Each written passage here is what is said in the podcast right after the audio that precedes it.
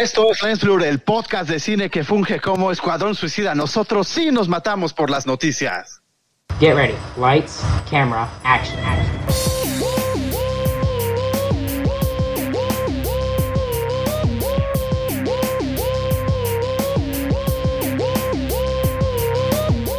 Esto es Lens Blur.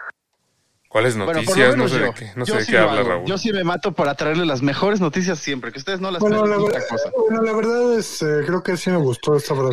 O sea, Gracias. yo- Gracias, Mario. gracias. No siempre te echa porras. Mario siempre te echa porras, Raúl. pero- No, a veces sí me dice. sí. La verdad, no. Mario siempre está de tu lado. Y, y Re siempre nos dice, no llegué a la frase, pero no, No te preocupes, nunca, nunca te pierdes de mucho. No, no, no. re- Cuando puedas, luego ya va a estar en línea. Te, tengo, ya estoy haciendo un compilado de todas las frases que digo a lo largo del año. Ahí los voy a subir. Un saludo a, lo Sonia también gente. que nos está escuchando. Hola, Hola. Sonia, hola, hola. Eso, eso estaría gracioso. Yo quiero ver el video al final del año del compilado de frases. Lo vamos a hacer, lo vamos a hacer. ¿Y por qué, y por qué ahora quisiste, quisiste hacer tu frase del escuadrón suicida, Raúl? Ah, bueno, porque la está rompiendo el Escuadrón Suicida, no sé si ustedes sepan, pero en HBO Max la tienen, ellos la tuvieron completamente gratis. O sea, en Estados Unidos se convirtió en la película más vista y antes de, escucho como un ruido raro. Ah, bueno, ya que ahorita ya acabó el ruido raro. Eh, imagínense, fue la película más vista a nivel streaming, no nada más en el, en el tiempo, sino en lo que va del año. Eh, ustedes no sé si recuerdan, pero la HBO Max o el estreno que está simultáneo tanto en cines como en sala, ellos lo tienen gratis, no tienen que hacer ningún pago extra para tenerlo en la comodidad de su hogar. Ahí es en donde el Escuadrón Suicida le está matando por más que digan cosas de, no sé, de, de- de taquillas, ¿no? Que al final bajó.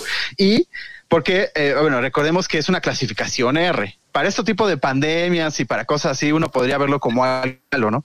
Que una película tan grande como esta, pues tenga una clasificación R, porque así menos pe- personas la van a ir a ver. Pero es todo lo contrario. ¿Qué Siento tienen que que decir de es- esto? A ver. O sea, tú interpretas. Ah, perdón, siento que de entrada con esta introducción que hice de lo grandioso, lo grandioso que es, es eh, Suicide, Suicide Squad, este. Su- Suicide. eh, Escuadrón Suicida, Sí, sí, sí, en pues, español. eh, siento que nos quieres predisponer a que, a que te estemos de tu A lado ver, en esta. Pero ya la vieron para empezar. Alex ya la vio. Yo ya la vi, a mí sí me Miguel, gustó. ¿Ya la viste? Sí, yo también ya la vi. No, a mí sí me la gustó, cine, pero vaya, tampoco es así la grandiosísima película. O sea, sí está buena. No, no. O sea, a mí, a mí sí me gustó, pero lo que no me cuadra es que tu interpretación de que la esté rompiendo es que la gente la esté viendo gratis. O sea, no están ganando nada con ello. Y nadie No, se pero- está suscribiendo por ver Escuadrón. Claro que sí. Pues, también, eso significa por que supuesto incluye que la no. suscripción. Es como si me dijeras que alguien se suscribió para ver el reencuentro de Friends. Nadie. Todos, todos. Ahí vamos otra vez. Todos lo que el 99% se suscribió para ver a los Friends otra vez. Y es más, hasta pagaron ese mes y ya. A los. ¿Y, luego- y luego lo regresaron para ver el escuadrón suicida o qué? Sí, sí, sí. O ya se Pero quedaron ahí. alguien se suscribiría a HBO Max para ver Escuadrón Suicida nada más. O sea, Bueno. teniendo en, en cuenta como la competencia no directa de Marvel que está en Disney Plus, como que no me hace mucho sentido. A ver, pero es que hay compilado de todo. Warner, HBO, o sea, Cartoon Network. ¿Qué más quieres? No, mira, la película es buena. O sea, la película está divertida. Definitivamente James Gunn supo corregir todos los errores o la gran mayoría de los errores de la original o bueno, de la antecesora. Porque no vamos a decir la uno, porque se supone que no es Se secuela. supone, pero parece que sí, ¿no? Parece que sí, o sea, prácticamente No, no, lo es. Lo Es es. otro universo, otro universo. No, es, ay, es exactamente el mismo universo, es, es, es una secuela. Pero bueno, la película es buena, o sea, sí está divertida, sí está entretenida, no se toma en serio a sí misma. Exacto. Y yo creo que eso es lo que le ayuda mucho porque como que la, la, la antecesora se quiso tomar demasiado en serio a sí misma, ¿no? Con, con dándole mucho protagonismo a Will Smith, al Joker, etcétera, etcétera. Y aquí como que ni se toma en serio a sí misma, hasta ellos mismos se ríen de sí mismos, hasta, hasta ellos mismos se, se autocritican. Eh, entonces, yo creo que ese es el gran mérito de la película porque ni ellos la toman en serio, ni nosotros la tomamos en serio y todos nos divertimos. Yo me reí muchísimo, lo, lo, lo digo así abiertamente, me gustó la película, pero no como para que le esté rompiendo, así que digas, ay, todo el mundo habla de ella como, como, como, con WandaVision o como con Spider-Man. Pues no, la verdad. Sí, o sea, creo que, creo que los números, los muy buenos números que está, que está teniendo no son eh, diferentes a los muy buenos números que tendría cualquier película de, de, de cómics, ¿no? Sí, o sea, como que naturalmente uno espera buenos números con este tipo de películas, aunque por el lado, por ese lado que decías tú, Miguel, de que no se toma en serio la película, a lo mejor como para mediano plazo le podría favorecer a DC en cierto punto porque pues, estamos muy acostumbrados, ¿no? Que Marvel como que le imprime como mucha pues sí, como mucho rigor, ¿no? Como a los proyectos, este, darles como la, la seriedad como que se merecen.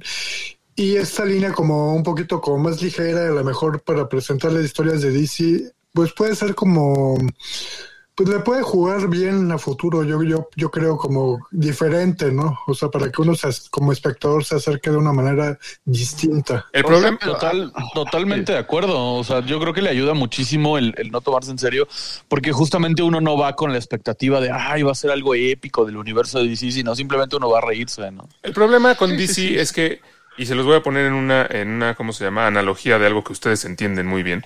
Es que es como la liga de fútbol mexicana. O sea, es totalmente in- inestable. Un día tiene una muy buena película, Mujer Maravilla, luego tiene la Liga de la Justicia, luego tienen Aquaman, luego tienen este Batman contra Superman, luego tienen Shazam y así, así se van y nunca pasa esto de que esto le puede venir bien al, al universo de DC y de, y de aquí en adelante ya lo van a hacer bien. Realmente es como una buena, una mala, una buena, cinco malas, una buena, cinco malas. Ay, y Marvel no tuvo eh, Thor 2. Marvel eh, tiene no un par, Marvel Man tiene un 2. par que son malas, pero, pero en general, de veintitantas que son, Bueno, casi todas son no. buenas. Es el, No, es el no, no, y aparte- en pretemporada.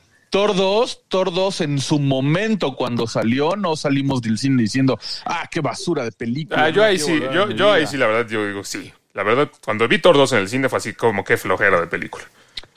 No, bueno, en mi caso, yo no. O sea, yo cuando salí del cine, me acuerdo perfecto que salí del cine eh, después de ver Thor 2 diciendo, oh, ya salió otra gema Otra vez, infinito, maldita sea, cuántas faltan, y entonces ahí viene Thanos, y, oh, y al final le dan la gema al, al coleccionista, y o sea, yo sí salí hypeado. En su momento no la vi tan mala.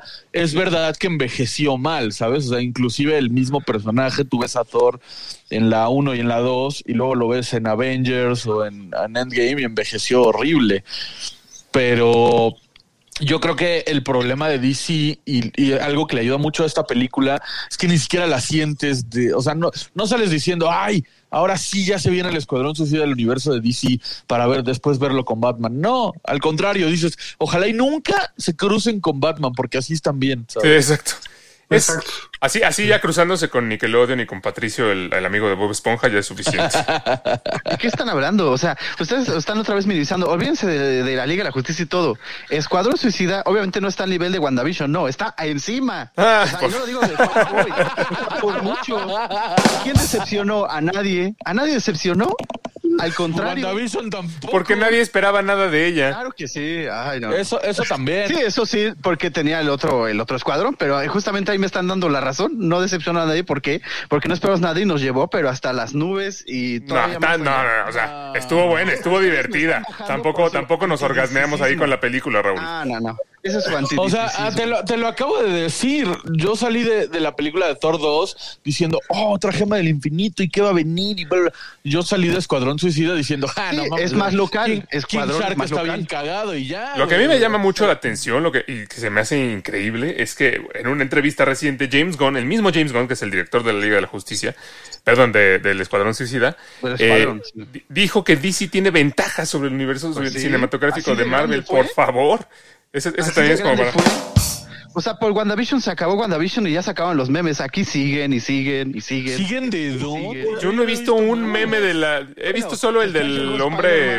El del hombre perro Después ese. llegó Spider-Man y ya agarró un poquito más lugar. Yo Pero antes de eso, Yo No, solo no, vi no. memes de Escuadrón Suicida la semana del estreno y de la estrella nada más.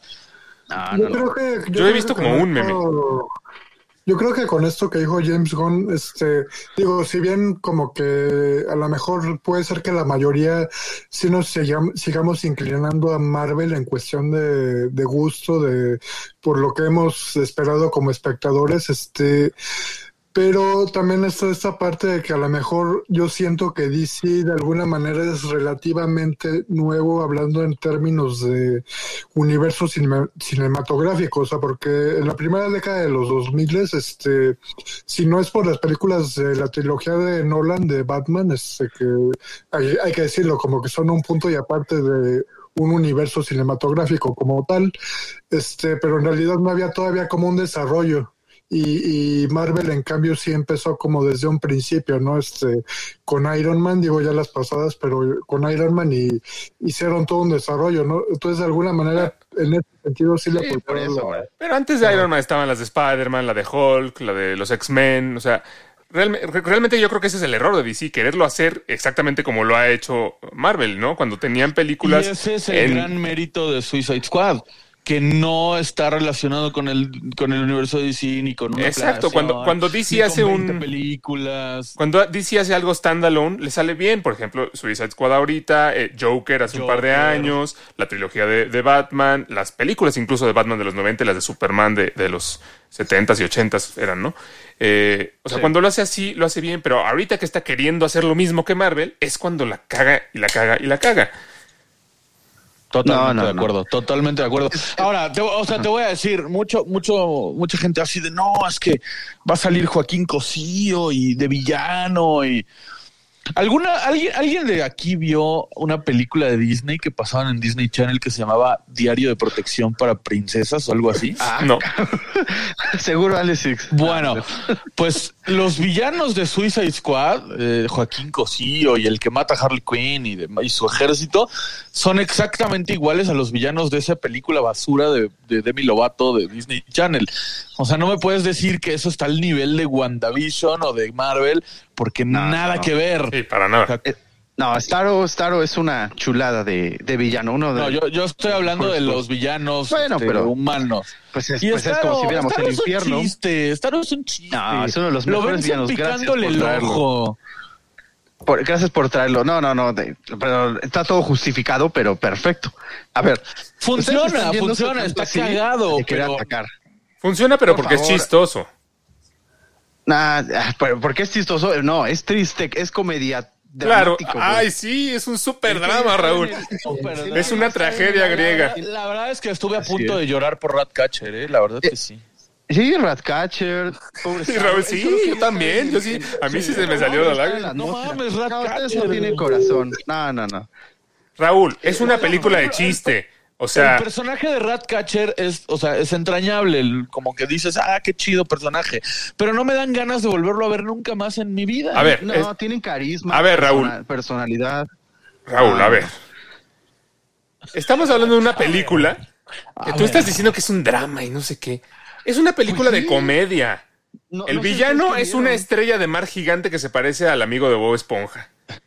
Lo, lo derrotan con la, lo derrotan con la monita que es como el personaje de Ratatouille que controla a las, a las Es ratas. igualito a y Ratatouille. picándole el ojo, y picándole, Picándole el el ojo. ojo. Lo derrotan. Y luego otro de los personajes principales es un monito que lanza confeti. Y ese es su poder. No es confeti, Alex, son portales. Ay, no, es que no quiero. no, no, no. Y me vienes a decir Película. que es una película de drama. Es una comedia, Raúl. Vieron otra versión, está bien. No, sí, hombre, sí, sí. no, no, o sea, tú no sé qué viste. Es una comedia, es una película de chiste no, y no. funciona bien Es porque es una con película de chiste. Es drama, pero muy bien equilibrado con Sí, chistes. no manches, súper di- drama, ¿no? Seguramente, seguramente para Raúl el momento más dramático fue cuando John Cena sale en Trusa. Sí, eso fue muy dramático. John Cena usa un Ah, excusado en la cabeza. ¿Qué es lo que usa? ¿Una vacinica o qué trae? Voy a, voy a aplicar la tuya, Alex. Verán otra vez. Es que también si no conocen a los de los cómics, pues obviamente sí A ver, pero eso. si es un cómic de comedia también se vale, ¿eh? Si es un cómic de chiste, pues ok, está Bueno, bien ¿esto no adaptado. es comedia? No, pues ¿cuán- ¿dónde está la comedia? No, no, no. Aquí no- chistes. Como, como en Joker también hay chistes, pero no es que sea comedia. A ver, no, no, Joker es otra cosa.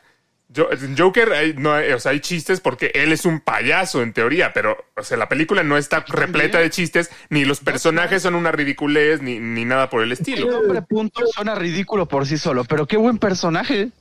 O sea, Sí, su o sea, pasado, uno, uno viendo. Joker no puede decir que es una película de comedia, o sea, en principio No. por el tono, ¿no? Este, este sociópata, este, destinado como a hacer crimen en algún momento, este, pues no tiene nada que ver, ¿no? Este, y el caso de Su- Suicide Squad, este, pues sí tiene estos elementos cómicos, ¿no? Este, que yo también difiero mucho de lo que dice Raúl, o sea, como que no le no encuentro como ese melodrama, ¿no? Que, que me hiciera, que me hiciera conmoverme. Pues ahí está, alguien quería ser un héroe, su mamá lo hizo pasar por experimentos y sufrir y cosas que al final lo acabaron haciendo quien es y la sociedad lo veía como un paria, pues, como alguien no querido y acabó haciendo algo por la humanidad. Es Y como si me ¿Qué dices- heroico hay que eso. Es como si me dices que Pinky y Cerebro es un, es un drama sobre el maltrato Pero es que animal. ustedes los ven como Pinky Cerebro, ¿no? Ni siquiera King Shark. King Shark era un tiburón que se hizo humano y vivía solo, por eso quería amigos. Eso es, eso es. Raúl, por Dios.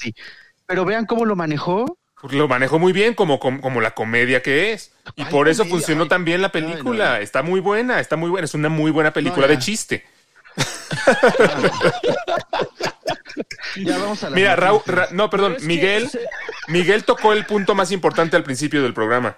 Es que la película no se toma en serio a sí misma y eso es lo que la hace buena. Porque cuando yo empecé a ver la película, la prim- los primeros por lo menos 45 minutos, en mi mente era, esta es la misma ridiculez que vimos con la, con la original. O sea, hicieron un gran reboot y es lo mismo. Ya que empecé a entender que la película no se estaba tomando en serio a sí misma, que en este caso los chistes son a propósito, que los personajes son ridículos a propósito porque es una película de chiste, ahí es cuando ya me hizo más sentido y cuando ya la pude disfrutar. No pensando jamás que era una película de drama porque no lo es.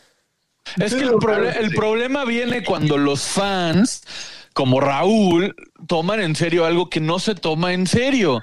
O sea, tú estás tomando en serio una película que ni ella misma se toma en serio. ¿Cómo puedes venir a decir que es un drama y que te tocó el corazón si ni ellos Claro mismos sí, lo creen? porque los mismos ni personajes ellos está bien. mismos. Es lo que te digo, son personajes graciosos dentro de una situación que no es nada graciosa y no tienen pasados graciosos. Sí, bueno, me imagino si en la vida real llegara una estrella de mar gigante, pues no me estaría riendo porque a lo mejor me mata, ¿no? Pero vamos a poner el contexto.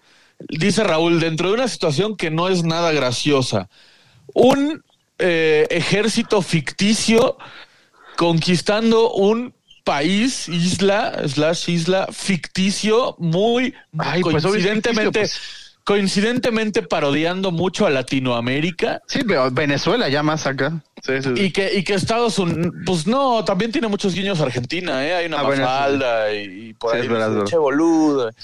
Este, y, y el ejército estadounidense que llega a ser los héroes matando a todos los buenos cuando llegan y acribillan a todos los así, revolucionarios. o sea, Y, y- y- y me estás diciendo que esa no es una situación cómica, Y usted esta- estaba- es una situación de súper drama. A ver, y lo haces porque tienes una bomba en la cabeza que va a explotar. ¿A poco te estás cagando de risa si tuvieras una bomba en la cabeza? Raúl, en las, pel- en los- en las comedias en- nadie se está cagando de risa de ellos mismos, del espectador se caga de risa de las situaciones en las que los ponen. O sea, ¿tú cuando, tú cuando ves a los de Friends o los de Big Bang Theory o los Simpsons riéndose de lo que les está pasando, nunca. Pero no me vas a decir que son dramas, nada más por eso. O sea, ¿los Simpsons son un drama porque Homero se pica con un martillo el ojo? Los Simpson tienen su lado de dramático, claro que sí. Y ya tienen Los su Simpsons son una parodia, no tienen ningún lado de drama. Incluso, Bueno, o sea, sí, el- no. eh, eh, tú diste el ejemplo, por ejemplo, ahorita de que King Shark no tiene amigos y es una persona solitaria. Hasta Sí. ellos mismos se ríen de eso cuando le dice, este, cuando se va a comer al, al de los lunares y Ratcatcher le dice, yo puedo ser tu amiga y él dice, yo no tengo amigos, yo me como amigos. O sea, hasta ellos mismos se ríen de eso. No puede ser que tú lo tomes en serio Claro. y ellos no. O sea, no digo que no, o sea, no digo que no me reía de los chistes, digo que al final el pasado y los personajes que nos presentan no tienen nada al final de comedia. Porque Sí, de ellos sí, tienen o sea, sus es lo que es lo que quería decir es lo que quería decir o sea hay, que, hay que como que separar dos partes no uno como espectador cómo presenció la película que pues sí tiene estos toques cómicos este y esta otra parte que es como de la del background de los personajes no que a lo mejor si uno es como más clavado como Raúl, por ejemplo, que sí tira mucho eh, como el, a estar como muy metido en el cómic, por ejemplo, para conocer más a detalle el background de los personajes. Pues sí, o sea, pues, este, dramáticamente pues están construidos. O sea, Pero ahí mismo lo dicen. El único que no cuenta en historia es de Peacemaker, porque él vamos a tener su serie. Pero también puede estar todos los demás construido- Cuentan más su pasado. Pero también puede estar construido un personaje de comedia, ¿estamos de acuerdo? Sí, Sí, por eso, en situaciones es diferente a que no, No, a no, que- no. a que es no que sea eso. no, hay que aprender a separar justo lo que decía ahorita Mario, ¿no? O sea, tú, por ejemplo, que eres mucho más clavado en los cómics y demás, eh, a lo mejor la película te, te, provocó eh, emociones y, y- y algo- cierta nostalgia y te, y te conmovió el hecho de que esté muy apegada al cómic. Eso no quiere decir que sea un drama. Eso quiere decir que es una comedia apegada a un cómic de comedia. No, no, me, me causa esa sensación no el cómic, sino lo apegados que son estos personajes a sus orígenes y lo que los motiva. Por eso, pero ahí. que los orígenes sean de, no comedia no está, no está mal. Ratcatcher vemos con su padre, Ratcatcher 1. Vemos su pasado, lo como le enseñó, que uno podría cagarse la risa de esa escena porque es un indigente, ¿no? Y le enseña así cositas y todo, pero al final ahí está su razón de por qué es ella así y cómo encuentra su figura paterna en, en alguien con quien está en una misión suicida. Pues eso que tiene de jajaja, que no man. Que es una mona que controla a las ratas y así, eh, y así destruyen a la estrella de mar gigante que está destruyendo la lo mismo ciudad como villano de los Power Rangers tirando los Te rieras de edificios. un hombre que cuando se enoja se hace una bestia verde, es lo mismo que si te rieras de eso. Pues tampoco es, Pues tampoco es como que es un gran drama, ¿eh? O sea, Sí, No, no. pues no. Ahí sí, por eso. a ver, digo, o sea, el monito que Marvel no el monito este que dices eso. que son portales lo que avienta. A ver, por favor, Sí, es, un, son es un mono al que le salen esferas de Navidad como granos y luego vomita colores, Raúl. Esos colores son pequeños Sí, portales. son- no, de- a ver, la, la explicación de la película la entiendo. Sí, ese, ese no es el tema. El, el caso es que la forma en la que lo representan, pues obviamente es en forma de Ah, así es. chiste. El- es un Y hasta la ridículo. misma película se ríe de él. Exacto. Cuando este, cuando Idris Elba ve a, lo ve, pues, a él, y dice, ¿y este qué hace? Avienta confeti. O sea, literalmente Idris Elba lo Sí, sí, dice. sí. Él se ríe de él. ¿Por, por qué tú lo tomas como un gran drama cuando él, o sea, te lo ponen, o sea, tú lo ves en pantalla y el güey ve a su mamá reflejado en todos? ¿Qué, qué, qué parte eso. de drama es Ah, eso? sí, cuando la estrella es la mamá toda grandota. Por favor, me vas a decir que no es una comedia. Tiene hacia su madre. O sea, está divertida la escena, pero el, lo interno de eso es el drama que tiene. Raúl, en mi pobre angelito, Ah, no. en mi pobre angelito, cuando los ladrones se caen y se pegan en la cabeza, pueden tener serias contusiones y daño cerebral sí, sí. posterior. Ver, es un gran drama, entonces mi pobre angelito. Porque lo dejan solo. O sea, por favor, pues es que es lo- es lo mismo, Pero es ver, lo mismo. es que usted Son situaciones todo. en las que si tú estuvieras en esa sí. situación, obviamente no te estarías riendo de ti mismo, pero para el espectador al que se lo estás presentando, obviamente la intención de la película es que te rías. Claro, por eso les digo, viene de algo de drama y las situaciones ya No viene de nada de drama, viene de algo de comedia y es comedia. Sus pasados lo son, sus pasados lo son, les estoy diciendo, son villanos. A ver, lo están viendo todo a través de los ojos de Marvel, por eso, eh, por eso No, ¿cuáles ojos de Marvel? ¿De qué hablas? Porque no todos son así eh, azul y, y- y- y negro, o sea, no tenemos esa clase de personajes, ni siquiera los Guardianes de la Galaxia, que también al final acabó llevando James Gunn a la pantalla grande, ni siquiera se parecen en nada a un escuadrón suicida.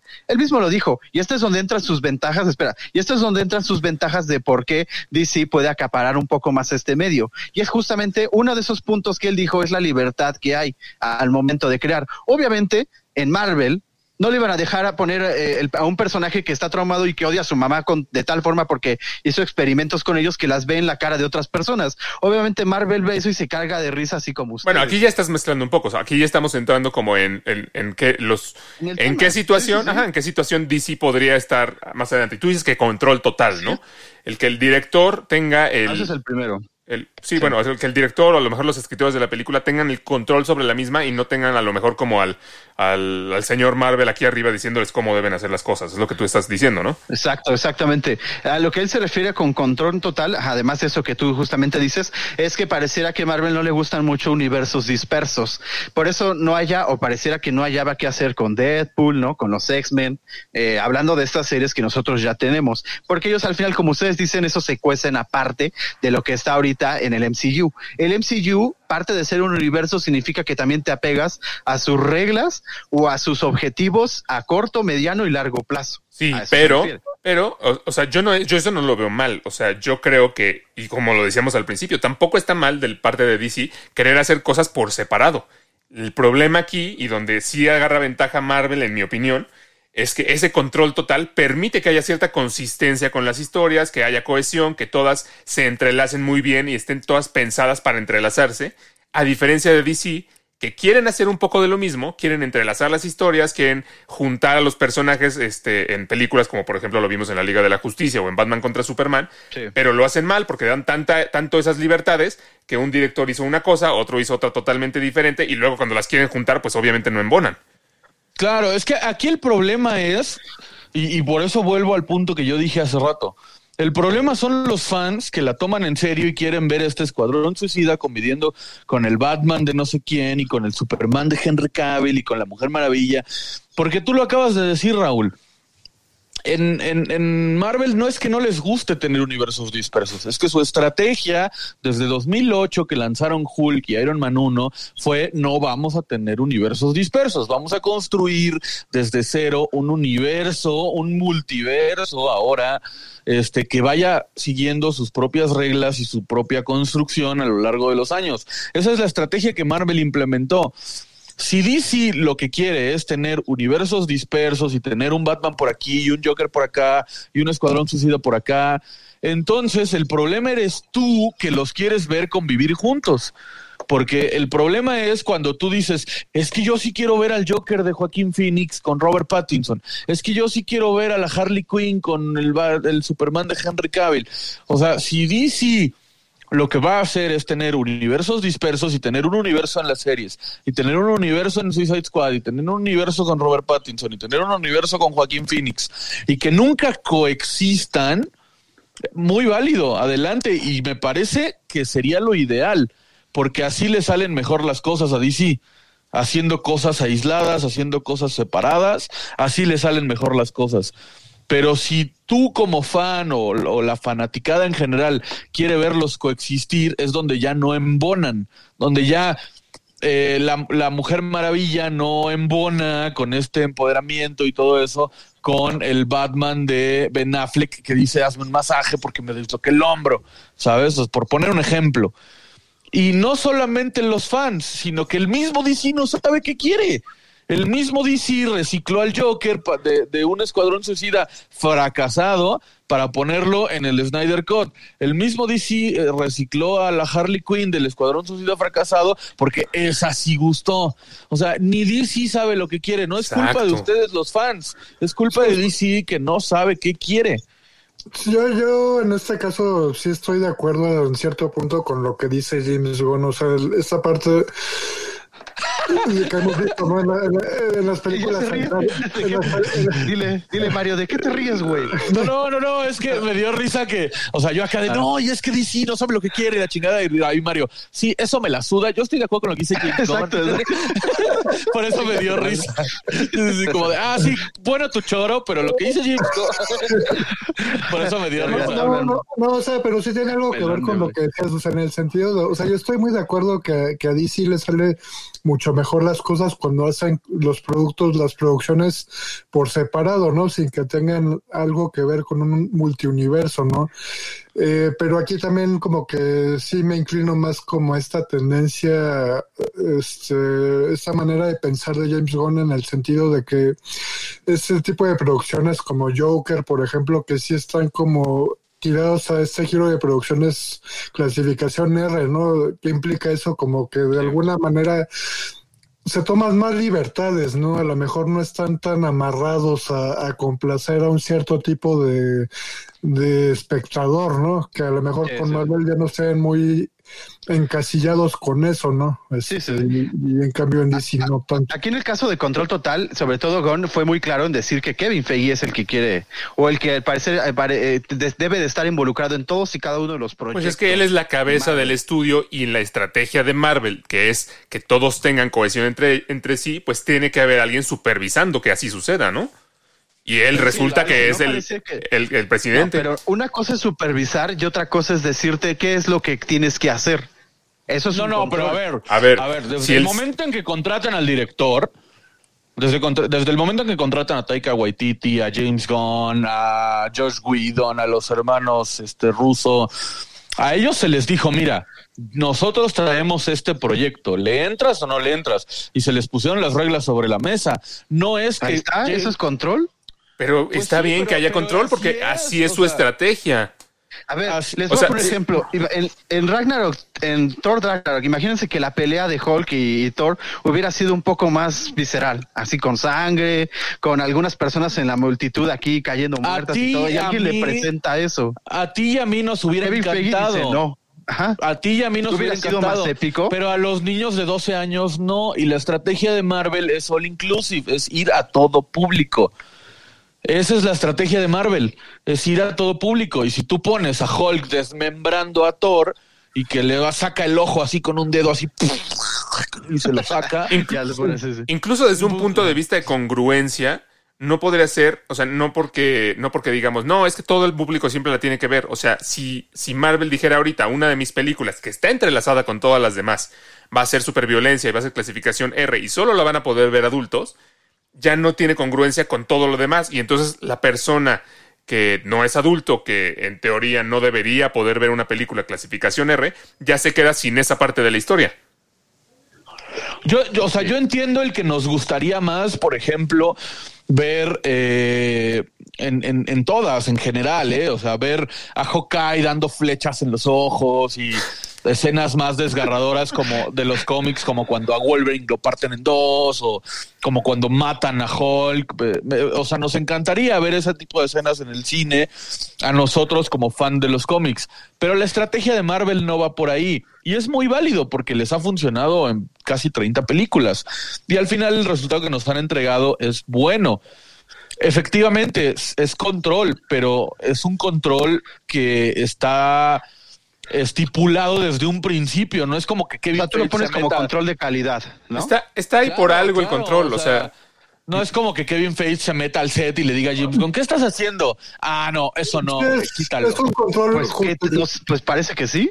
Eh, No, ¿Pero por eso yo, yo también coincido con Miguel, o sea, es un control justificado para efectos del, de cómo se ha posicionado Marvel en, en estos 13 años, ¿no? En, en, en el, en el cine, ¿no? Este, sí se me hace justificado, muy válido también, este, uno ya como espectador podrá decir, ¿no? A partir de sus gustos personales, qué le gustaría ver más, ¿no? O sea, por ejemplo, yo, enti- yo entiendo que a ti, Raúl, a lo mejor te gustaría ver más arriesgue, ¿no? A mí también, de igual forma, me gustaría lo mismo, ¿no? Pero pues, no deja de ser válido, ¿no? La estrategia de Marvel y pues por algo les ha funcionado. No, y además, Ah, este, bueno. es, es- es- o sea, si, si Kevin Feige, por ejemplo, llega al set y le dice a James Gunn, oye, no, no quiero que esa gorra sea roja, quiero que sea azul. Por, por- probablemente la razón por la que se lo está diciendo es porque si es roja, a lo mejor no va a tener congruencia con lo que suceda con la gorra en otra, peli- en otra película en la que tiene que ser azul. O sea, hay un plan cuentas para todas las películas, no para una sola.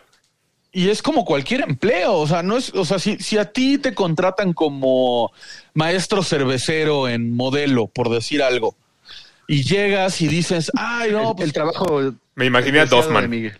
Ah, no, este primer día de trabajo, te presentas y todo, y llegas y dices, ah, aquí hay muy poca cebada, vamos a echar el doble. Y el siguiente lote de cerveza indio sale muy amarga. Y te regañan y tú dices, no, pues es que a mí yo soy el maestro cervecero y a mí me pareció que sabe mejor. Te, te mandan a la chingada, porque al final de cuentas el jefe Ah, sí, es sí. el que tiene la fórmula. Y Kevin Pues, Feige ajá. es el que el, el jefe y está contratando a James Gunn bajo ciertas condiciones. Sí, y al eso. final de cuentas, eh, él lo aceptó, ¿no? no, no yo, yo creo que no es, no está bien que salga a criticarlo después. Cre- Creo por eso, yo creo que están confundiendo lo que sería, digamos, la línea de control de calidad a la línea de control artístico. Esto va al segundo punto, que son las líneas ya estipuladas e inamovibles que tiene Marvel, que esto es al final lo que dijo Gon, que ellos están completamente desapegados de la clasificación R. Y los que trabajan o han trabajado con él eh, en Marvel se sienten más confinados como artistas o como realizadores a producciones de línea ya estipuladas y a veces incluso en masa, que es al final lo que está haciendo Marvel, como ustedes dicen. Tiene que estar con eso, tal y cual como lo hace Disney. En Disney no puedes llegar a poner una estatua de, no sé, de Superman, porque no, o sea, se- o un pato que sea de los Minions, ¿no? Por ejemplo, no puedes poner un Minion en Disney porque ya tienes todo al final estipulado y con su propia imagen, incluso los artistas. Pero a ver, lo estamos o sea- viendo aquí del otro lado Claro, del artista, pero, Alex. pero, pero, a ver, a ver. Pero es lo mismo a- que está algo- diciendo Miguel. Lo que hay que aclarar es que eh, James Gunn, cuando entra a trabajar a Disney, no es un artista. Es un director de cine que viene a cumplir un guion. No está haciendo cine de autor, ni cine este, indie, ni está haciendo un producto al final de cuentas. Si, si James Gunn llega y dice, oigan, traigo esta película nueva de mi autoría, escrita por mí, y quiero que me la produzcan, y entonces, como lo hace Nolan, por ejemplo, y entonces Warner llega con Nolan y le dice, ah, sí, pero ¿sabes qué? Eh, quita la señora y pon mejor un valero. porque el valero está de moda. Pues entonces ya se están metiendo con su trabajo artístico porque es de su autoría. Pero en el caso de, de, de Marvel, no, porque Marvel ya tiene la historia hecha y solo contrata a un director para que la Por realice. eso, imagínense, para que lo haga y ya. O sea. Pues por eso, eh, para eso es. Esto es lo que está diciendo. ya. Es un No, trabajo. Es un trabajo y él está aceptando hacer este trabajo bajo los lineamientos que le pusieron. Su, su, su Escuadrón Suicida es cine de autor. Él mismo Raúl, me acabas de decir eso. que está súper apegado al cómic.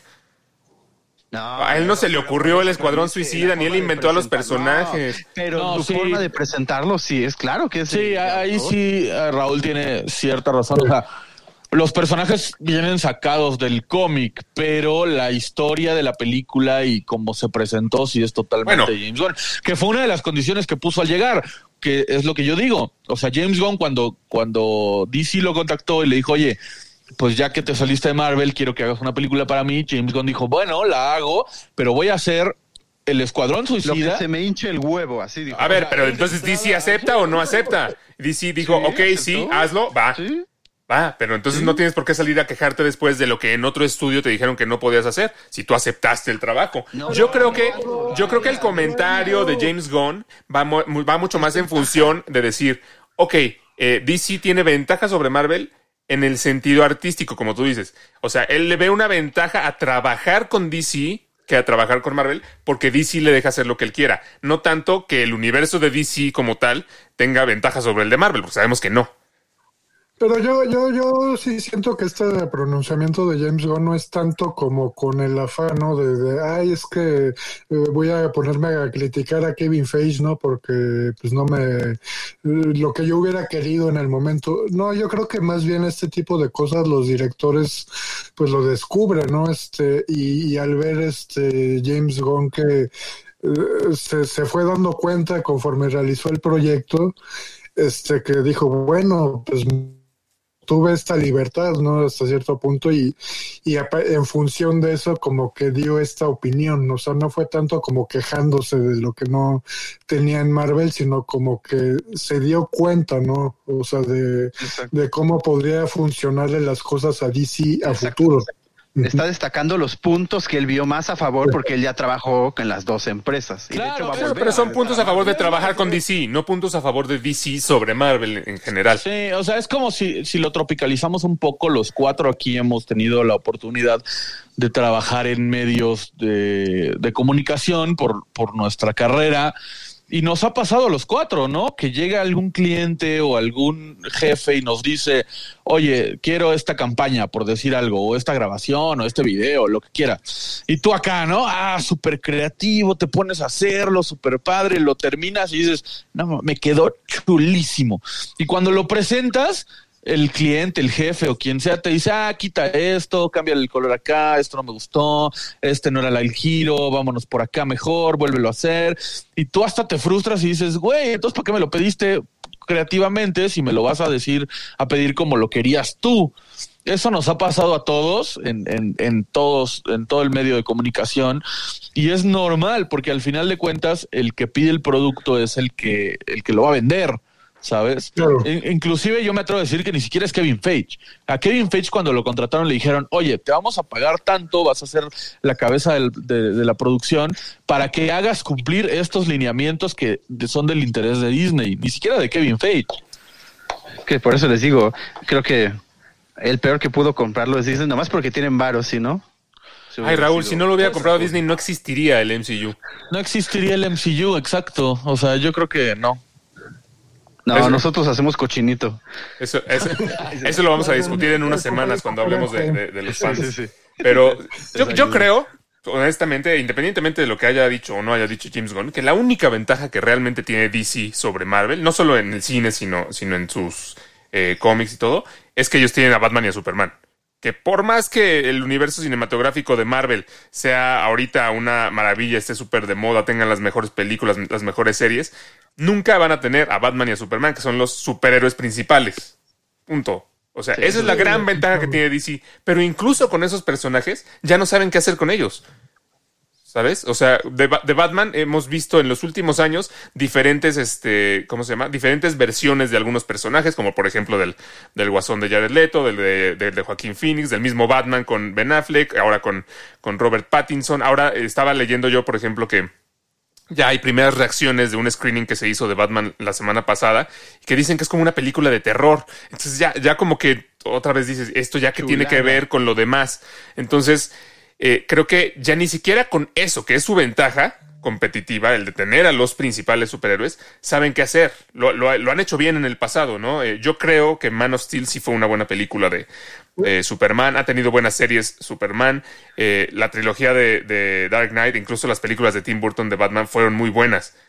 Pero como esos son sus dos realmente ventajas competitivas, pues son las que más quieren explotar y ya ahorita ya no saben ni para dónde. A mí una película de Batman que sea una que sea como una película de terror, no te voy a decir que va a ser mala o buena porque obviamente no la he visto. O sea, estoy en favor de que sea algo diferente a lo que ya hemos visto, pero me suena muy raro. No no no no se me antoja Sí. tanto ya escuchando que Qué sea como una película de terror, ¿sabes? Sí, sí, este, este- precisamente esta reacción tuya, Alex, es como el, el ejemplo, ¿no? Más claro de, de lo que acabamos de, de- de discutir, ¿no? O sea, este, uno que no está acostumbrado como a lo mejor, este, que se salgan como de la línea un poco, ¿no? Este, para ofrecer una producción, este, pues te, brinca, ¿no? A ti como espectador acostumbrado a ver, este, a Batman retratado de alguna forma o a Superman lo mismo, este, pues te brinca, ¿no? Este va a ser una película de terror, este, pues sí, dices, "Ay, pues sí. Pero pues es por lo mismo, ¿no? A lo mejor uno como espectador ya está encasillado como a esto mismo de lo que hablamos del, del caso de Marvel, ¿no? Este, y, y yo siento que en ese sentido DC sí tendría como la ventaja de que de alguna manera están frescos, o sea, yo, yo sí, sí insisto en que están más frescos en cuestión de que tienen la oportunidad ahorita de partir así totalmente, ¿no? Este, de, de soltarse y, y- pero hacerlo bien, ¿no? O sea, no, no queriendo copiar una, una forma de hacer las cosas. Yo estoy de acuerdo con lo que dices, Mario. Lo, lo que me causa ruido es que a cada rato están frescos y a cada rato tienen la oportunidad de, de empezar de nuevo y vuelven a hacer lo mismo, vuelven a hacer una cosa de un estilo, otra de otro, y entonces al final cuando las quieren congen- congeniar, no embonan. 41, No, embonan. 42. Ya, ya, ahorita ya se, ahorita ya se nos va Miguel. Vamos al minuto 42. Lío, ¿qué, qué opinas tú, Lío, de...? Ah, mira, no, no se va. Ah, bueno. Este, No, pues ahora no. No, o sea, yo creo que- Entre el 40. Yo, yo lo que.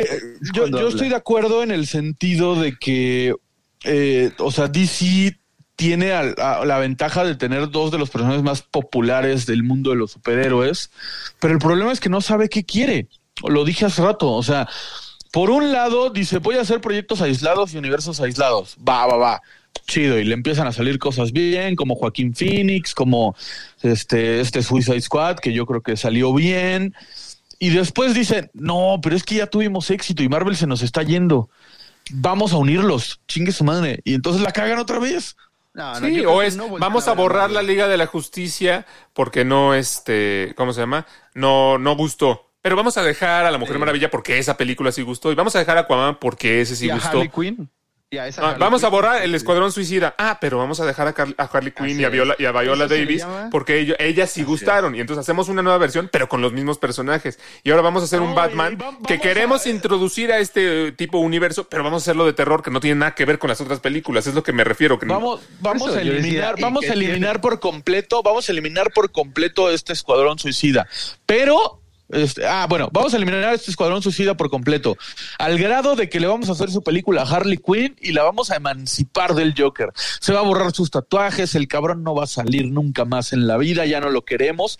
Ah, pero ¿sabes qué? Tráetelo para el Snyder Cut, porque ahí le podemos hacer crecer el cabello y que diga, o sea, Y entonces los fans, wow, ya es otro Joker. Sí, eso, Sí, otro- o, sea, lo mejor. yo, por ejemplo, Lo yo, te puedo decir, ahorita. yo te puedo decir que la película de Batman de Robert Pattinson le tengo fe. Creo que puede ser una buena película, es creo más que puede salir bien. El, plane- la- el planeta de los simios. Es Bueno, que yo no creo que vaya a ser mala. la pero El, error va a ser si lo quieren conectar con lo demás, porque no tiene nada que A ver. eso voy, a eso ¿por voy, a eso voy. Puede ser una buena película, este, tiene un buen director, Robert Pattinson es un buen actor que puede interpretar a un buen Batman, yo creo. Y mira que dije en el pasado que no, que no me latía, pero pues creo, creo que me puede convencer. Le tengo cierta expectativa. Pero se llama The Batman. Si después me dicen que van a sacar una trilogía.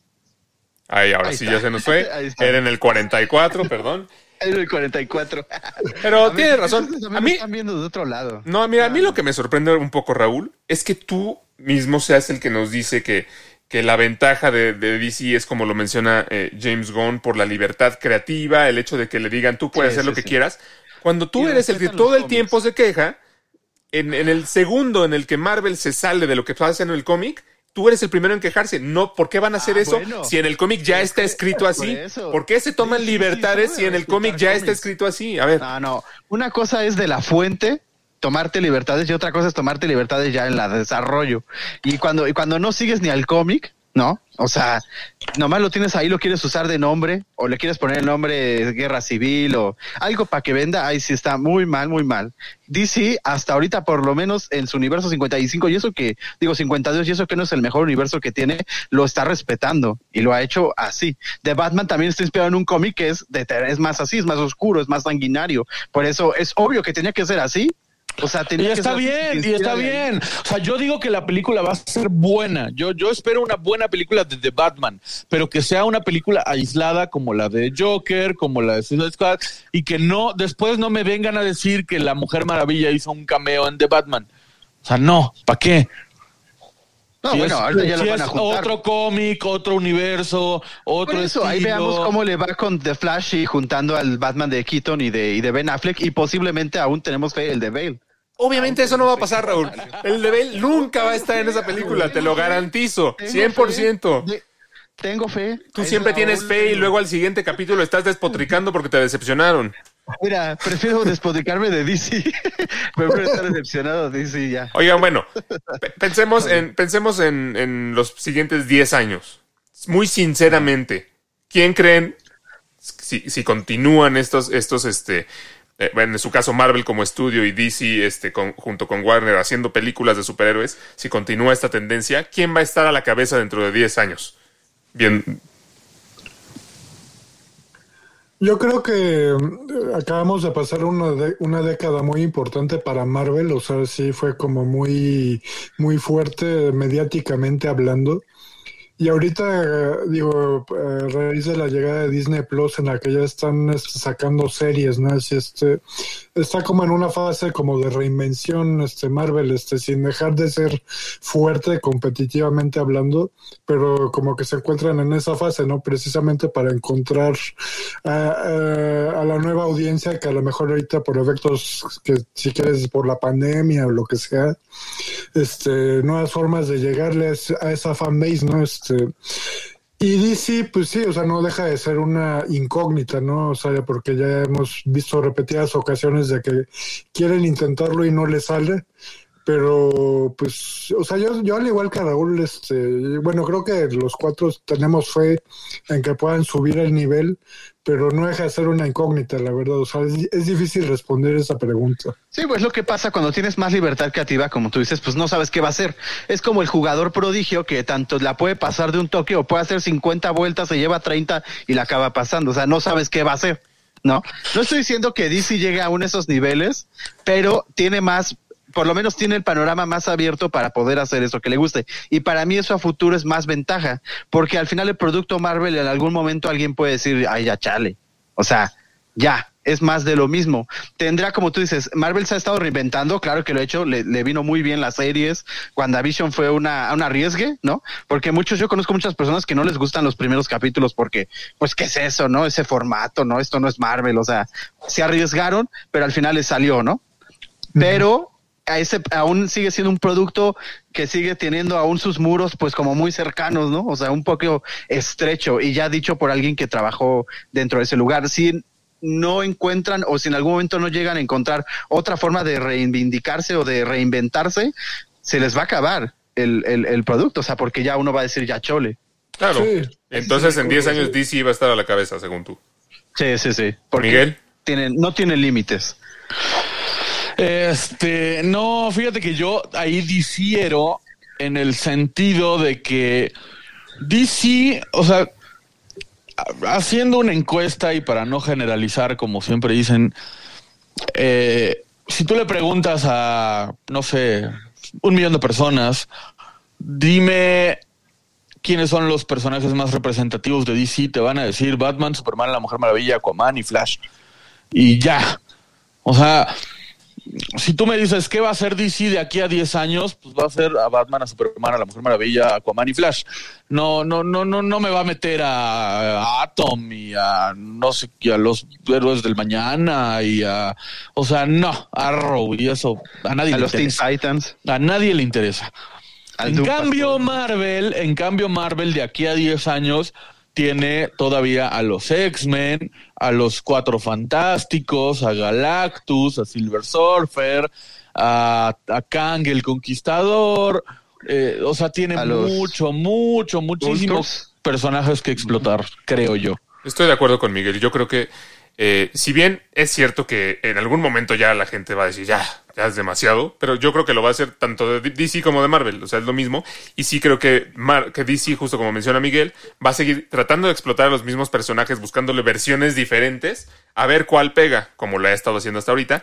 Y Marvel sí este, le veo esa ventaja de, de que incluso cuando sus personajes no son tan famosos, los vuelve famosos. ¿Sí? O sea, antes del, del, del MCU yo no tenía idea de quién eran los Guardianes de la Galaxia, de quién era Thanos, de quién era Shang-Chi, de quién era el Doctor Strange. Nadie de ellos yo lo conocía para nada.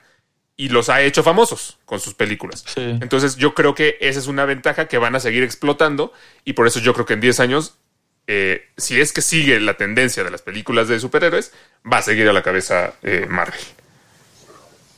Sí, pues por eso digo, ahí sí se lleva la. Hay muy mal DC por, a- por haber permitido que grupos que no eran conocidos como Guardianes de la Galaxia sean más famosos ahora que incluso los jóvenes titanes, ¿no? Ahí sí va muchísimo a la cabeza. Nadie conoce a los jóvenes pero... titanes. El, mo- el momento alto, el momento alto de, de DC, el, el mejor momento de DC, eso, en mi opinión, fue The Dark Knight. O sea, fue, fue la eso, trilogía de Batman de, de- de los 2000. Fíjate que Ra- Dije Raúl, muy mal por DC. Raúl tiene razón. Ahí sí dije. Raúl tiene razón porque, por ejemplo, de los jóvenes titanes que, que efectivamente no es que no son muy conocidos, Starfire y, y Raven y demás, pero si alguien sí es conocido es Robin.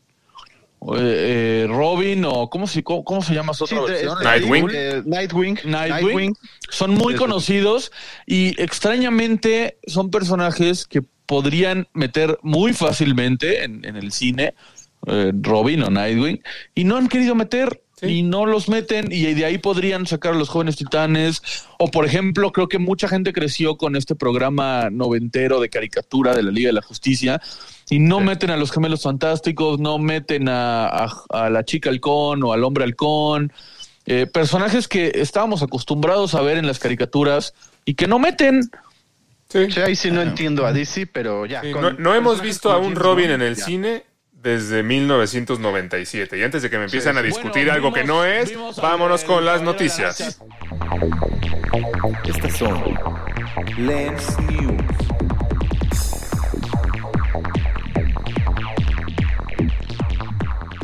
Fue el momento en el que descubrimos a Robin, Alex. No escuché nada de lo que dijeron, los muté para ponerle el jingle de las noticias. Ah, Eh, dijimos que. eh, ah, Pero eh, cuéntanos, Raúl, ¿qué pasó con la, con la duración de Spider-Man No Way no, Home? no, no. Bueno, nos, nos salieron. Bueno, esta semana ya nos dieron la duración de dos películas muy esperadas de superhéroes, otra vez para no variar. Eh, no Way Home, desgraciadamente, yo digo desgraciadamente, solamente dura dos horas y media. Yo digo, esta era la oportunidad de Marvel de hacer algo que les faltaba, una película de gran duración, que nada más fuera finales de fases como Endgame y esto. O sea, ¿qué tiene malo que durara tres horas, por ejemplo, No Way Home, y así le das una hora a cada Spider-Man? O sea, facilito. No, es que ni sabes de qué se va a tratar, o sea. o sea, no, no, no, no puedes decir que le den una hora a cada Spider-Man si no sabes en qué capacidad va a salir cada Spider-Man. Yo no tengo nada en contra no- de películas de tres horas. Qué bien que las hagan siempre y cuando tenga sentido que duren tres horas, ¿no? Sí, claro, claro, porque sí, para efectos de un solo personaje, una película de tres horas no sé qué tanto, Ah, ¿sabes? Bueno, sabemos que no va a ser de un solo personaje, ¿no? Y no lo digo por los Spider-Man, lo digo porque va a haber varios villanos, que eso sí, Sí. está confirmado. Pero fíjate que yo, por al contrario a lo que dices, Raúl, yo quiero festejar un poco el hecho de que ya está volviendo esta tendencia de ver películas de más de dos horas. ¿Se acuerdan que hace unos sí. cinco, entre cinco y diez años, todas las películas duraban una hora veinte, una hora y media, y empezaba la película y cuando acababa decías, ¿qué? ¿Ya acabó? No manches, o sea, es verdad, es verdad. Depende Yo del quiero- tipo yo de quiero- película. No, pero en general como que se estaba haciendo tendencia a hacerlas muy cortitas. No, bueno, yo tiene sí razón. quiero Ajá. celebrar un poco O sea, el hecho de que ya duren más, ajá. ¿sabes? O sea, Arma Mortal no te da para dos y media, ¿no? Ahí como tú dices, a menos de que sea acá. Sí, eso te digo. una- como, como tú dices, ¿no? Ajá. Depende, Depende mucho del de tipo de trata. película y también del hecho de que obviamente los estudios no hacen mucho películas de tres horas o cosas así porque Sí. saben que esa no es la medida o el tiempo que más vende o que más retiene a la, a la audiencia y lo que ellos quieren es vender. Entonces, es- eso, es, eso es una parte. Yo, o sea, te digo, creo que las películas de tres horas hay unas muy buenas, pero hay otras muy aburridas. Entonces, tiene que hacer sentido que dure tres horas. Endgame se Pero, te pasa de volada. No, ver. no parece que No dura tiene tres nada horas. que ver tres horas. Ajá, pero digo, no tiene que ver el, el tiempo al contenido, ¿no? O sea, No, por eso. Sí, no, yo, eso yo creo que no, pero ahí, ahí sí difiero, Alex, en el sentido de que, o sea, sí tienes razón, hay películas de tres horas muy aburridas y hay películas de hora y media que se sienten súper cortitas, pero no creo que sea por el por el, la duración como tal, sino por el, el corte. Sí, ¿sabes? sí. Porque yo creo que cualquier película buena, la que me digas buena, eh, o entretenida incluso, aunque no sea del todo buena, pero que sea entretenida, podría durar tres horas. En el, o sea, si desarrollas más ciertas situaciones, eh, escenas eliminadas y demás, podría, si lo haces bien. Eh, yo creo que más bien es el, el ritmo de la película, Exacto, ¿no? exacto, Pero, el pero ritmo. Exacto, si pero una un película- buen ritmo podría durar tres horas cualquier película. Si es un buen ritmo y es una buena película. Es una peli si es una película que te invite a, querer, a quererla ver durante tres horas.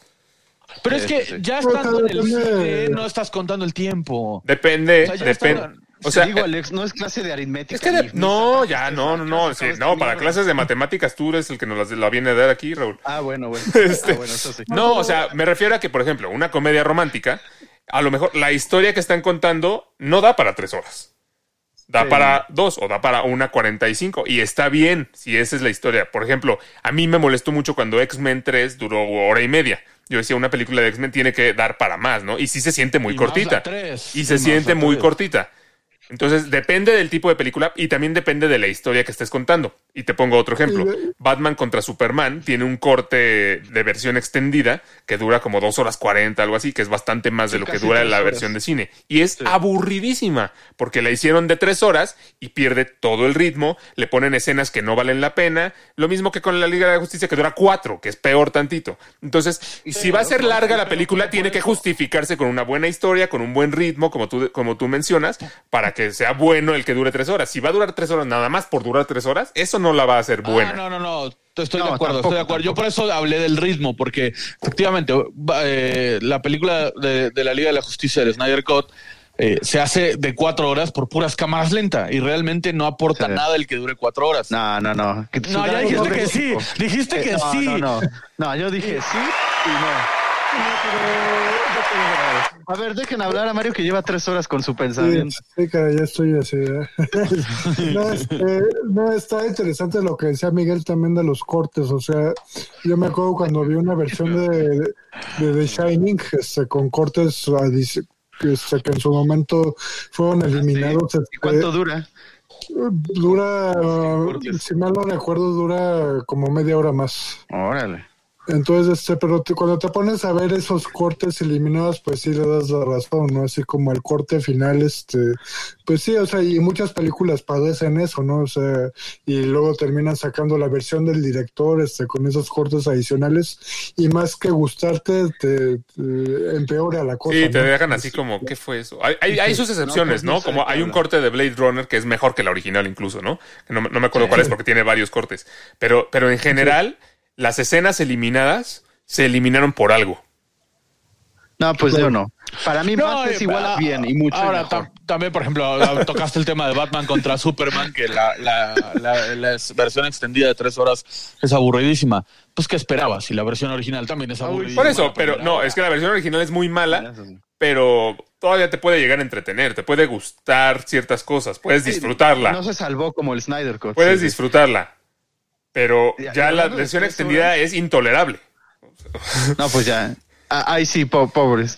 Eh, eh, eh, y hablando de tres horas, pues la que también dura tres horas sin cortes aún es la de The Batman, de Matt Reeves. Por lo que escuchamos del por favor, screening que se hizo. no la corten. Así es. Pero No ¿cómo corten. sabes que no la Warner- corten, Raúl? No la has visto, no sabes si tiene un buen Warner ritmo. No sabe cortar, no. Luego vamos a empezar otra vez que tráiganos el verdadero corte. No, así déjala. Esos son ya ustedes los que empiezan con esas cosas. Pues es que si sale mal, córtale esto. Ay, ustedes lo vieron en Snyder Code, o sea, Pues cortaron sí, cosas importantes. sí, yo lo vi en Snyder. co- Porque no cortaron a las niñitas cantándole a. Aquaman y qué bueno, porque eso no aporta absolutamente nada a la historia. No, claro que sí, lo ven como Dios en ese fíjate- pueblo. que aquí sí estoy de acuerdo un poco con Raúl. Digo, el Snyder Cut, el, el problema es que no, no le agregaron las escenas que habían cortado, sino que el mismo Snyder quiso regrabar escenas con escenas en cámara lenta que no aportan nada, como la de las niñitas cantando. Pero eh, en, el- en el caso de, de la película de The Batman, sí estoy de acuerdo con Raúl, porque efectivamente DC es malísimo cortando películas y ahí tienes el ejemplo de la primera de Suicide Squad, o, o sea, la antecesora, que la llenaron de cortes para hacerla un poco más colorida y no sé qué tanta mamada y al final terminó siendo... Sí, o sea, estoy de acuerdo. Eh, En unas, en unas semanas hablaremos de Estoy de acuerdo, pero, o sea, mi punto es, no hemos visto de que la Batman. dejen, pero mejor que la dejen Sí, así, sí, sí, sí, que la sí, Pero no sabemos. hicieron. Son tres horas. Sí, no, pero a ver, el director ya le hizo así. No, no sabemos, Ya ni que siquiera, la deje así. no, ni siquiera sabemos si este es el corte que el director quiere o si nada más les enseñó el avance de tres horas. No sabemos ni siquiera si el director es quien sí. esté pensando todavía en cortar. dije, tengo ocho horas. Ay, ¿cómo crees? No, A ver, claro los directores muchas veces graban muchas escenas que ellos mismos cortan porque no le aportan a la historia o porque no le aportan al ritmo de la película. Ellos mismos bien, sí, editan la película. ¿Tú crees que todo lo que graban lo ponen? Pues todas las películas durarían 11 Sí, horas. Sí, sí. Si esas tres horas son el corte de Matt Reeves, eso es lo que quiero ver. Si no, ok. Ok, va. Eso, eso me refiero, está. Si esas tres horas son el corte de Matt Reeves, ya no le muevan, carajo, ya. Ah, sentí ese, sentí ese pequeño ardor en el pecho de estar Sí. de acuerdo con Raúl. No te preocupes. Se pasa rápido porque enseguida dice alguna cosa con la que no vas a estar de acuerdo. Ahorita se pasa. Oigan, ya, está, bueno, ya, ustedes- ya, ya- iniciaron las filmaciones de How I Met Your Father, este eh, serie que no sabe. que te haya saltado un ese- espera, es espera, espera, increíble. Esa a nadie le importa. Perdón, ¿cuál, cuál, cuál me no salté? ¿Cuál me salté? ¿Cuál me salté? La de Eternals, ¿no? ¿O cuál, cuál, Lío? Tú dinos. Este, no, no sé, pero ¿Cuál? Tú dilo, pues. es que es que vi a Chloe Zhao en el en el, Ah, en el sí, sí, guion, sí. ajá, la, la de Eternals y Así es. Que dice que la- el productor de, de Eternal asegura que el producto final de esta cinta es muy parecido a Nomadland, cinta que igual dirige Chloe Zhao, ¿no? Al final, leyendo la noticia, también es una noticia totalmente irrelevante y no me interesa en lo absoluto. No, Gracias. Pero quería, pero quería, Eh, voy. pero, pero, pero quería ir contra Alex porque a nadie le importa los How I Met Your Mother. Ahí estoy un poco de acuerdo con Lío. A Alex. mucha gente le gusta How I Met Your Mother, entonces es relevante yo soy- que vayan a hacer una versión nueva que se llama How I Met Your Father. ¿Te interesa How I Met Your Father? La ¿Te verdad, interesa? la verdad, no mucho. No, no le tengo Entonces, nada de fe. tampoco, A eso voy. a eso voy. Efectivamente, o sea, How I Met Your Mother es muy buena serie, pero a nadie le interesa que vayan a hacer un. Es relevante. ¿Qué tal que, o sea, qué tal que es buena o qué tal que es malísima o qué tal que lo arruinan? Bueno, lo arruinaron con el el capítulo final, tienen razón. Sí, sí. Tendremos el gran regreso de Hilary Duff, no sé si a ustedes les gustaba. Y hoy se acaba de confirmar que también va a estar el de Drake y Josh, pero así Josh, el que no está en la El cárcel. que no está en la cárcel, sí, no, pues me imagino que el que está en la cárcel no iba a estar. Sí, sí, no va a poder, no va a poder. Oye, que no, no, les, ¿no les parece como que Hilary Duff está buscando a toda costa revivir alguno de sus Sí, papeles? que viejos? si Hannah Montana, que si no sé qué. No, Lizzie McGuire. no, güey. Gene Montana no. Ah, Lizzie McGuire, perdón. Sí, me voy. Este es eh, Le- Lens Blur Tele. No, pues está buscando revivir ella. Sí, ella más bien. Yo no sabía nada de ella, ¿eh? Nada, nada, nada. yo. Bueno, yo, yo sabía que intentó hacer el, el- el reboot de Lizzie McGuire y al final de cuentas lo cancelaron. Ah, eso no sabía, mira. ¿Sí lo cancelaron? No, pues sí está en Disney Plus, ¿no? No, lo El cancelaron. reboot. El reboot. El- Sí, la nueva bueno, versión, ¿no? La nueva versión donde Hilary Duff ya era grande, la cancelaron. Ay, ¿de verdad? Según yo ahí está. No, la no, está la ¿No lo estás original. confundiendo con iCarly? Ah, No, no, no. No, no, no. Eso está en No, Paramount o sea, Plus está- y eso sí a nadie le importa. Está Lizzie Ah, bueno. McGuire, la original, pero Hilary Duff grabó el piloto del, digamos que la temporada sí, sí, nueva donde ya, y la cancelaron. O sea, es lo que yo pensaba que estaba, pero bueno.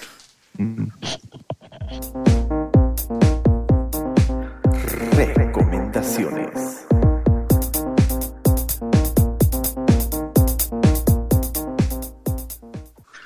El momento estelar ha llegado. Llegó y se fue, era la cancioncita. Pues Sí, recomiéndanos, sí, Mario, ya que, ya que tú, tú eres el momento que más esperas siempre. Pero que no vaya a ser un anime, por favor. Aprovechando el mood de, de HBO Max, ¿no? El impulso que tiene esta plataforma, les quiero recomendar un clásico de serie, este, de la década de principios de los 2000, este, Six Feet Under, esta, esta serie con tintes melodramáticos, un poquito incluso de comedia, trata sobre unos hermanos que se hacen cargo de la agencia funeraria de su padre recién fallecido, ¿no? Que muere en un accidente. Eh, una historia muy humana, la verdad, este, se cuenta como la historia particular de cada uno de los hermanos, muy diferentes en personalidad, pero que sin embargo, este, pues el chiste, ¿no? De que tienen que encontrar un punto en común para sobrellevar el negocio. Eh, muy buenas actuaciones. Este, el escritor es Alan, eh, Alan Ball, el mismo que escribió Belleza Americana, ni más ni menos. Sí, sí, sí. sí. De hecho, el arte no conceptual se parece mucho a la de belleza, ¿no? Americano. Sí, tiene mucho que ver, sí, tiene como Sí, sí, mucho tono así del estilo. Eh, y sí, se lo recomiendo mucho, son cinco temporadas, este tiene un final, un, el final este, es muy impactante, es como de los finales favoritos de todos Es los lo, que te, tiempos. es lo que te iba a decir, esa sí está dentro del top 5 de los mejores finales de series. Ok, O sea, entonces, sí, entonces sí la voy a ver. Sí, sí, sí. Así. Sí, la verdad es que sí, sí vale mucho la pena. Y el actorazo, ¿no? Que es este Seahole, ¿no? ¿Cómo se...? Michael C. Hall. Michael Seahole, sí, que es un actorazo. Exacto.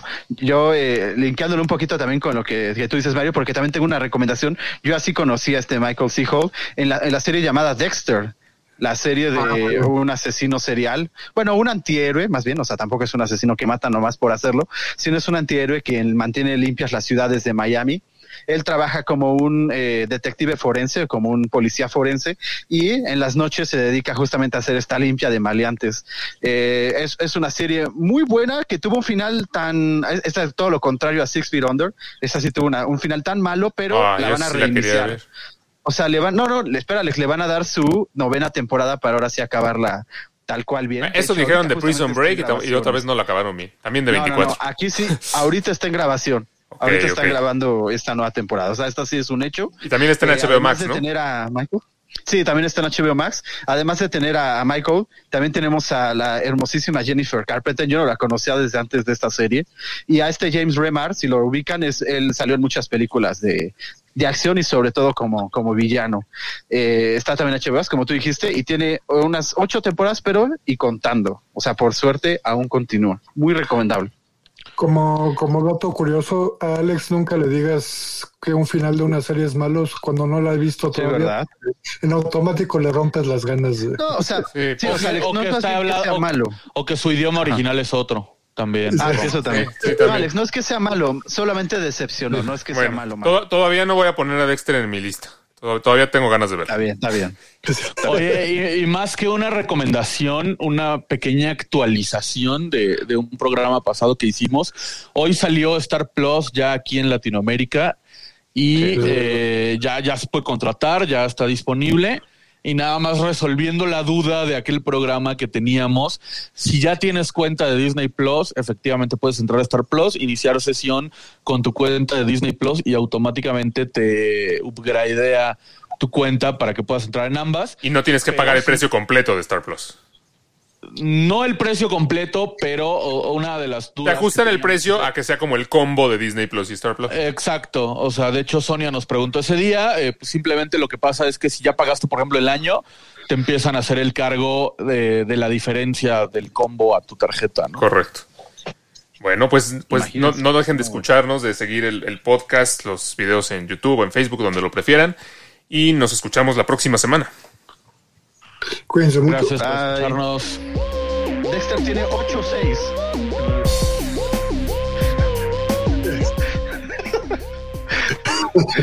ah, bueno, se escucha.